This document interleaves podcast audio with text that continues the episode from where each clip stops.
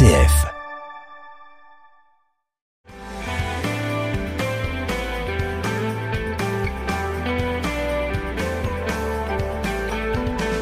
Bonjour à tous, bienvenue dans notre émission Parlons agriculture ou viticulture. Cette émission qui nous permet de nous retrouver euh, régulièrement, deux fois par semaine, pour parler de l'agriculture ou de la viticulture. Et aujourd'hui, c'est agriculture avec notre invité Jean-Marie Lette. Bonjour Jean-Marie.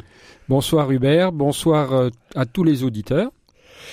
Eh bien, euh, Jean-Marie, aujourd'hui, on va faire un retour en arrière c'est devenu euh, quelque chose d'incontournable dans notre vie quotidienne, le numérique, révolution numérique qui touche toutes les catégories de population, toutes les activités, et on voudrait en parler pour l'agriculture parce que c'est une histoire qui a commencé il y a déjà assez longtemps.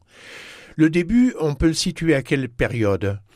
Bah, On peut situer ça euh, aux environs des débuts des années 80, avec euh, l'arrivée des, des portables euh, micro-ordinateur. Le fameux PC euh, d'IBM, euh, l'ordinateur portable, personal computer, PC. Voilà. Hein, c'est-à-dire ordinateur portable tout simplement.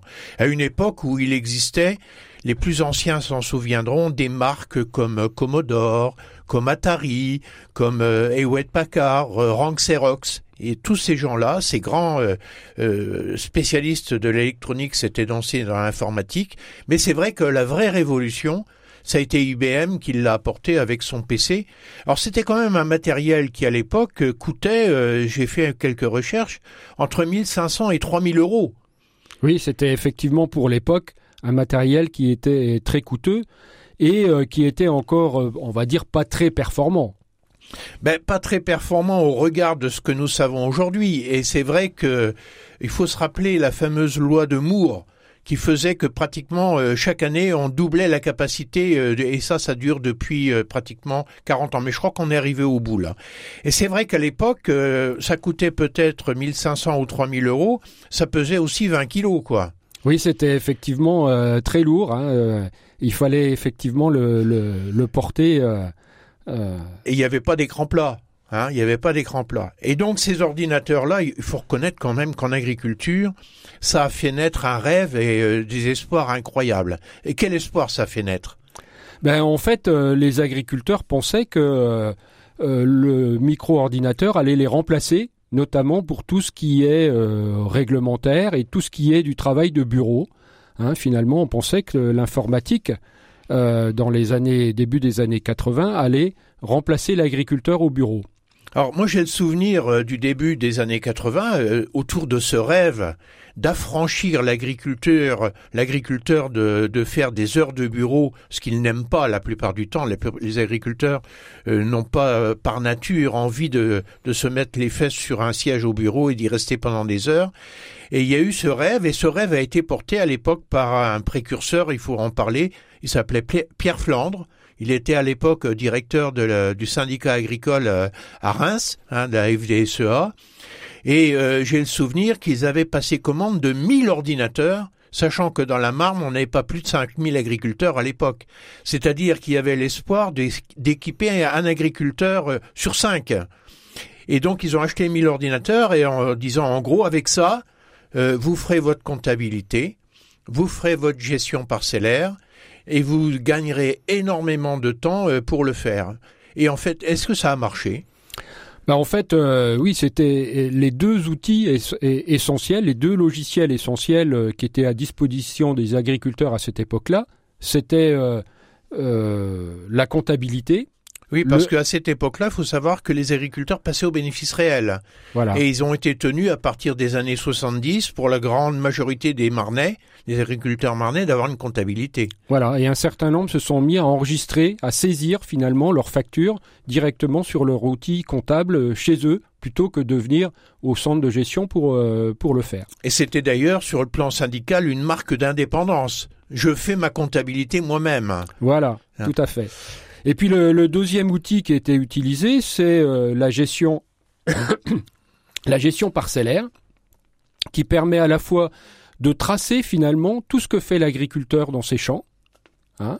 et euh, ça, c'est intéressant parce que ça, montre une certaine transparence sur le mode de production de l'agriculteur.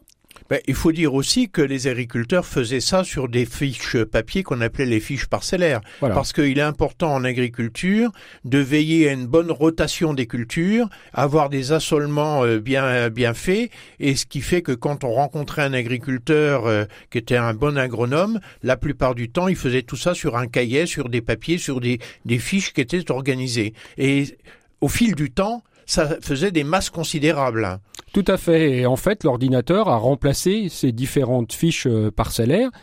L'ordinateur aussi sur ce, cet outil de gestion parcellaire a permis bah, de répondre à différentes choses réglementaires, comme la déclaration PAC par exemple, qui était préparée sur euh, l'outil euh, gestion parcellaire. Et puis ça permettait aussi un certain pilotage économique, parce qu'on était capable dans ces dans ces outils-là de calculer eh bien euh, des marges par production, des marges par parcelle, euh, des marges par variété, donc d'aller assez finement finalement dans des calculs économiques de l'exploitant. Donc ça, ça a été à peu près les dix premières années, 1980 en gros jusqu'à 1992-95, où on a entassé des informations qu'on mettait antérieurement sur le papier dans un système informatique qui permettait de stocker les données, de faire des calculs et de retrouver surtout, surtout de retrouver très facilement toutes les informations.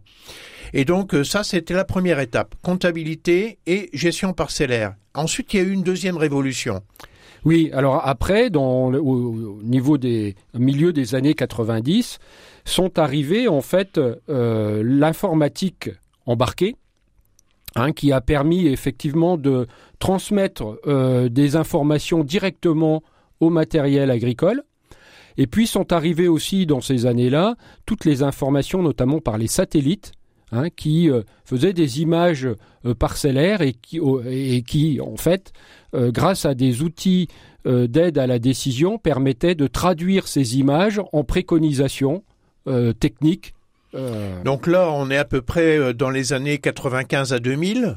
Oui. Avec ce qu'on vient de dire, c'est-à-dire la photographie aérienne, les cartes IGN qu'on a en représentation sur un écran, avec la possibilité d'aller capter des informations qu'on va positionner sur euh, ces cartes euh, parcellaires où chaque agriculteur finalement pouvait voir à l'écran l'ensemble de ces parcelles comme sur un plan papier et avec euh, des couleurs différentes, avec des informations il suffisait de cliquer sur une parcelle pour savoir ce qu'on avait mis comme engrais, comme semence, etc. Et là, ça a été comme quelque chose de tout à fait intéressant puisqu'on pouvait cartographier. Voilà, on est rentré dans le visuel et ça, c'était quand même beaucoup plus simple dans l'utilisation. Et puis, il y avait des choses quand même assez intéressantes. Par exemple, la cartographie des rendements on est rentré finalement dans la parcelle. Jusqu'ici, on travaillait essentiellement parcelle par parcelle. Là, on est rentré à l'intérieur de la parcelle. Hein, et la moissonneuse-batteuse, pour donner quelques exemples, était capable, est toujours capable, de nous donner point par point le rendement à l'intérieur de la parcelle. En gros, sur un carré de 5 mètres par 5 mètres, on est capable de dire quel rendement euh, a donné le blé, quoi. Voilà. Et ça, c'est tout à fait intéressant dès lors que l'on peut le coupler à d'autres types de matériel. Ça permet, par exemple, de mettre une dose d'engrais différente lorsque le rendement est élevé sur une zone où le rendement est élevé ou euh, lorsque le rendement est plus faible. Hein. ça permet de doser finalement, de rentrer, d'être beaucoup plus fin dans le dosage de. Alors, est-ce que ça veut dire que quand on faisait une carte de rendement par carré de 10 mètres par 10 ou de 5 mètres par 10, euh, on pouvait voir des variations de rendement importantes dans une même culture où on avait apporté strictement les mêmes quantités de semences et d'engrais? Est-ce qu'il y avait des variations importantes qui ont été mises en évidence à cette époque-là? Alors oui, on a en, effectivement, ça a permis. Alors dans des sols homogènes, ça n'a pas trop de sens, mais là où les sols sont très hétérogènes, avec des natures différentes, eh bien effectivement, on était capable euh, soit d'augmenter les doses d'engrais lorsque euh, le rendement était dans une zone où le rendement, le potentiel de rendement était élevé, ou à l'inverse de le réduire lorsque le potentiel de rendement était plus faible. Ah, donc en gros, on adaptait euh, les apports de fertilisants à la capacité de la parcelle à être productive plus ou moins selon ses cartes de rendement. Voilà, c'est effectivement c'est le tout début de ce qu'on appelle l'agriculture de précision, hein, qui euh, euh, a permis finalement d'entrer dans la parcelle et euh, de régler les choses directement par parcelle. Alors ça, ça vaut pour les fertilisants. Est-ce que ça a aussi été utilisé en matière de phytosanitaire, de, de produits chimiques apportés aux cultures? Alors là, c'était un petit peu plus compliqué. Hein, euh, ça a marché surtout ça pour euh, effectivement les, les engrais. Alors, on est bien sur la gestion parcellaire et c'est vrai que ça a été un véritable progrès et même quelque chose, quelque chose d'assez ludique pour l'agriculteur, hein, de voir euh, son parcellaire à l'écran, de pouvoir les agrandir, les rétrécir, de voir l'ensemble de sa ferme. Et puis est arrivé aussi l'observation euh, par la photo aérienne le passage des satellites, notamment pour le suivi des attaques euh, de maladies ou euh, calculer la maturité des, cultures, savoir à quel moment le récolter plus précisément, euh, analyser les, stress hydriques en période de sécheresse. Et on a même pu gérer l'irrigation dans certains endroits grâce à l'appui de ces observations aériennes en particulier. Voilà, effectivement, ça c'est euh, un apport très intéressant qui a permis là aussi d'être beaucoup plus fin. Hein, euh, L'idée euh, de, cette gestion, c'est finalement d'apporter la bonne dose au bon moment, au bon endroit, hein, et c'est ça qui est, qui est important parce que ça va dans le sens, on y reviendra je pense tout à l'heure, hein, de la demande sociétale qui est de travailler sur le plan environnemental de façon euh, euh, avec beaucoup moins d'impact sur l'environnement, tout en continuant à être productif. Alors, ce qui est important de dire, puisque là on fait un peu le tour euh, d'horizon très rapide des technologies, c'est que l'ordinateur qui est arrivé sur le bureau de l'agriculture, l'agriculteur, il y a eu un premier besoin, c'est la saisie de données. Mais la saisie de données, c'est fastidieux. Les informations à rentrer, faut le faire manuellement. Et de plus en plus, on est allé vers quelque chose d'automatique parce qu'on a mis des capteurs sur le matériel. On a mis euh, des informations récupérées par d'autres systèmes, le satellite et les photos, etc., qui sont rentrées dans l'ordinateur plus ou moins automatiquement. Mais il y a aussi une autre évolution. C'est le fait que l'écran qu'on avait au bureau, on a pu l'emmener dans la cabine du tracteur, sur un téléphone, sur une tablette. avec des terminaux installés directement dans les cabines. Voilà, effectivement, et l'agriculteur, depuis son tracteur, effectivement, il peut faire ses enregistrements soit directement euh, en, temps réel finalement euh, par rapport à ce qu'il est en train de faire sur, euh, dans sa parcelle. Et la cabine du tracteur est devenue finalement le deuxième bureau de l'agriculteur puisque avec des systèmes qui se sont améliorés notamment pour le guidage, où euh, il n'a plus à tenir le volant euh, sur toute la longueur du champ. Il suffit qu'il soit réveillé au moment où il arrive au bout du champ pour. Euh, Alors là, effectivement, là vous mentionnez une une, une invention extrêmement importante pour l'agriculteur, c'est l'arrivée du GPS. Hein, qui est arrivé, on va dire, euh, dans les années 2000, début des années 2000. Donc ça, c'est le satellite qui permet de savoir où on est précisément. Voilà, exactement. Et effectivement, aujourd'hui, euh, et ça, ça s'est démocratisé beaucoup plus rapidement d'ailleurs que l'informatique, hein, parce que euh, ça a pris du temps quand même l'informatique à, monter en puissance pour l'agriculture. Le GPS, assez rapidement, en fait, les, les, agriculteurs ont adopté ce système-là qui permet, grâce avec une cartographie précise euh, d'une parcelle, eh bien, euh, de pouvoir en fait laisser le, tracteur euh, se diriger lui-même à l'intérieur de la parcelle. Et ça, il y a des avantages tout à fait importants et intéressants pour l'agriculteur.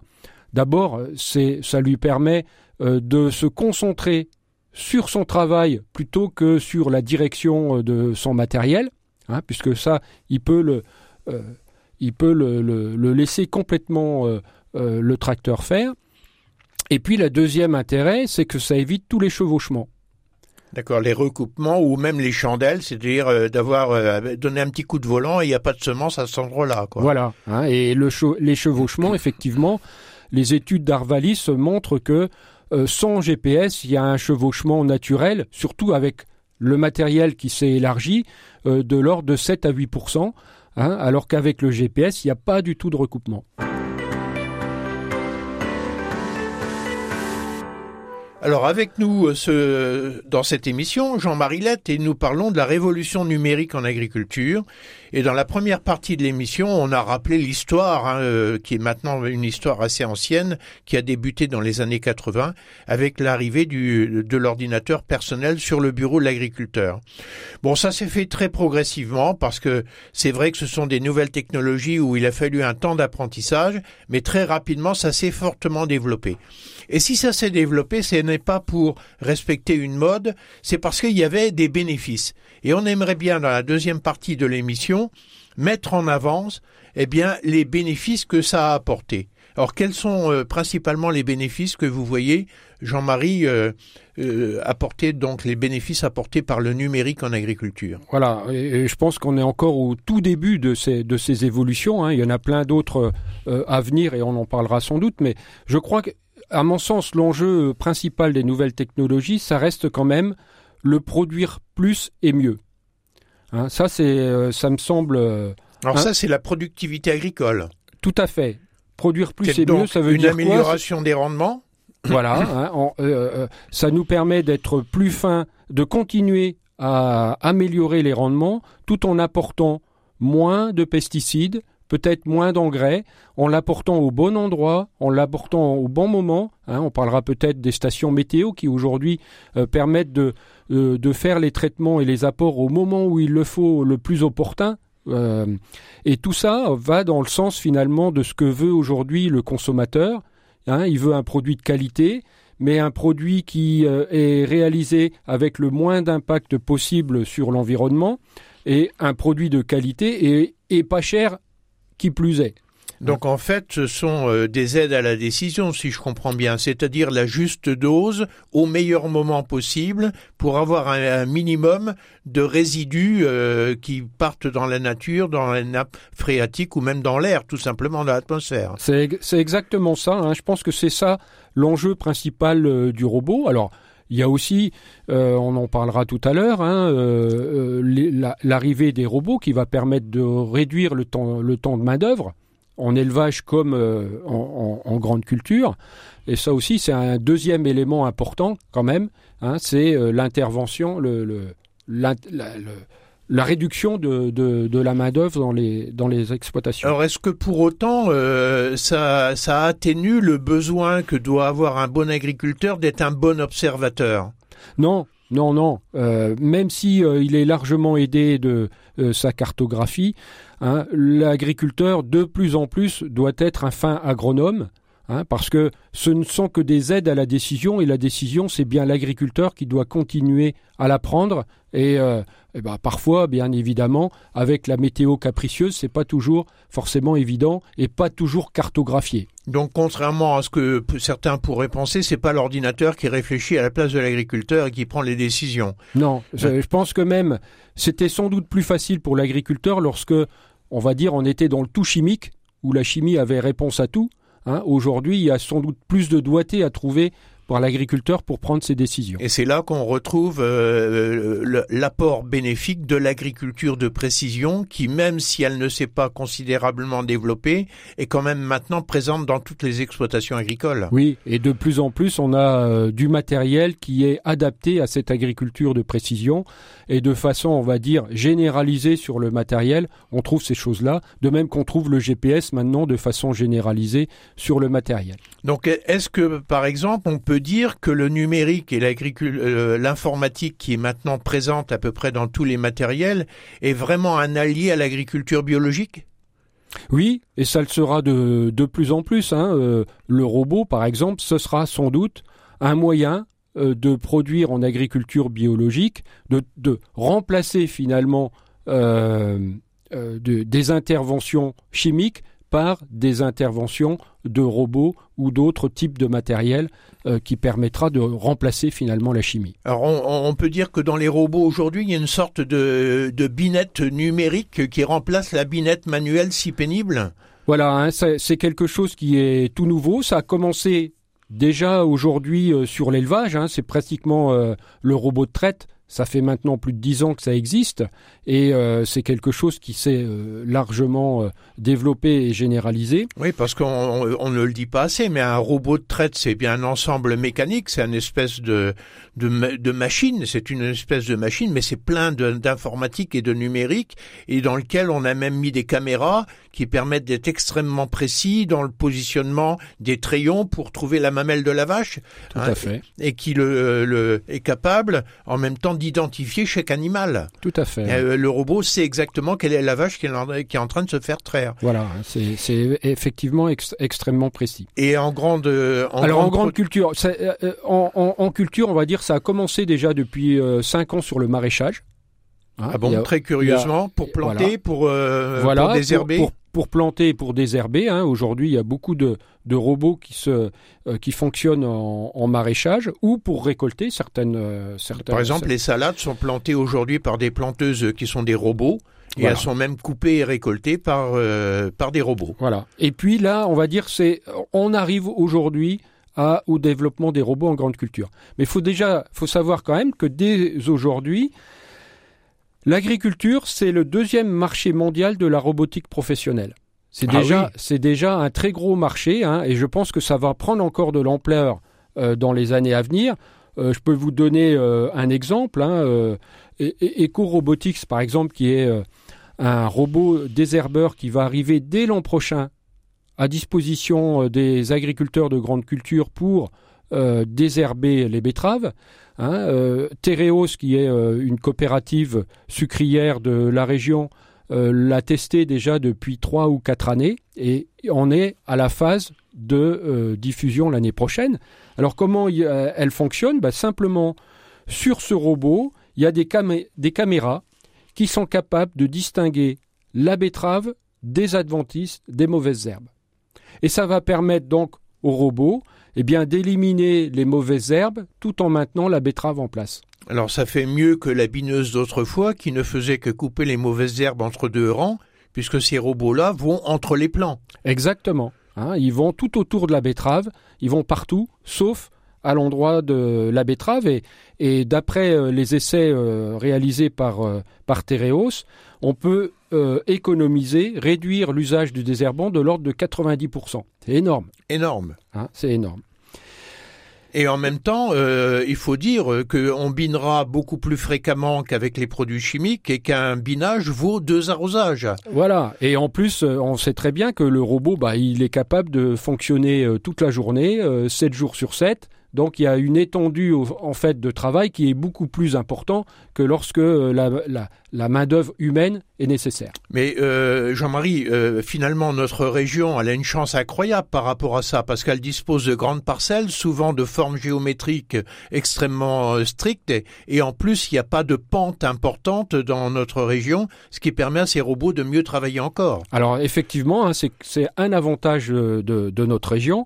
Il hein. faut savoir que Aujourd'hui, les risques euh, qui limitent l'arrivée des robots, c'est souvent les règles. Le problème des règles, notamment, bah, tout simplement, euh, pour passer le robot d'une parcelle à une autre. Est-ce que le robot a le droit d'emprunter les chemins, les routes? Voilà, tout ça. Ah oui, parce que souvent ils ont des dimensions relativement importantes ces machines. Oui, ou même lorsqu'elles n'ont pas de dimensions importantes, aujourd'hui les règles ne lui permettent pas euh, de, sauf si elles sont transportées bien sûr euh, sur du matériel, mais elles peuvent pas passer d'une parcelle à l'autre. Et il va falloir de l'évolution réglementaire aussi oui, parce pour que ça, puisse se faire. Voir un robot tout seul traverser une route nationale, euh, c'est sûr que c'est préoccupant quoi, quelque part. Hein.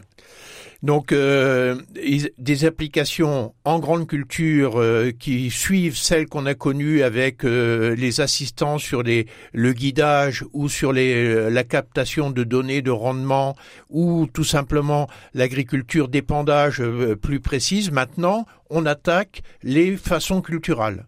Hmm. On est dans le domaine des façons culturelles en, en, agriculture.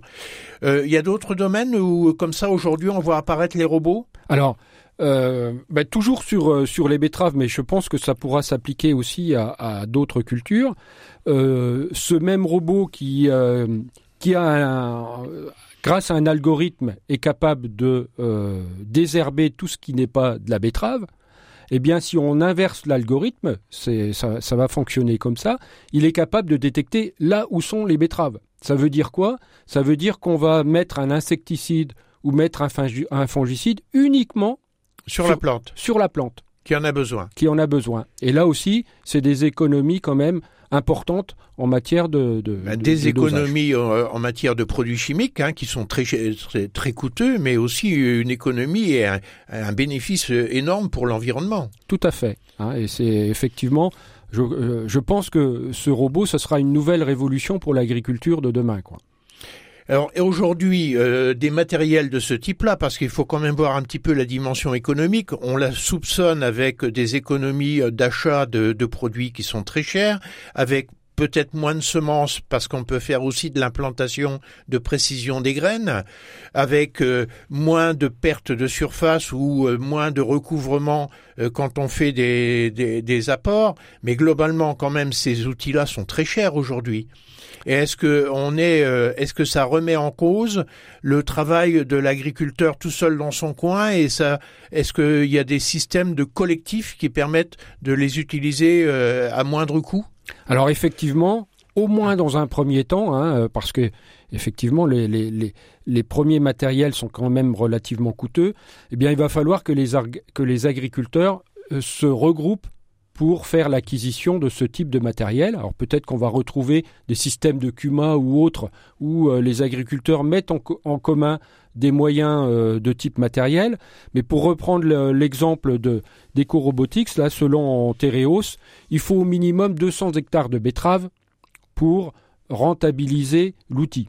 Aujourd'hui, les, euh, les, économies qu'on va réaliser euh, avec une surface de 200 hectares sur une certaine période paiera le matériel. Voilà, c'est ça, c'est ça l'idée. Hein, euh, en sachant que le matériel, il est bien sûr capable de faire ces 200 hectares puisque il est capable de faire une 20 à 25 hectares par jour. Donc euh, euh, ça laisse quand même. Euh, oui, parce que le gros avantage, c'est qu'il n'y a pas de réglementation horaire. Les robots ne sont pas syndiqués pour l'instant et ils ne revendiquent pas un temps de travail limité. Voilà. Bon, par contre, 200 hectares, il n'y a pas d'exploitation qui a 200 hectares de betteraves. Ça veut dire il va bien y avoir, il, va falloir un regroupement en fait entre plusieurs exploitants pour réussir à rentabiliser ce type d'outils, au moins dans un premier temps, tant que ce n'est pas fait en masse tant que le robot n'est pas construit euh, massivement. Et on peut aussi imaginer que certains prestataires euh, s'équiperont pour, pour travailler pour le compte d'agriculture sur des grandes surfaces.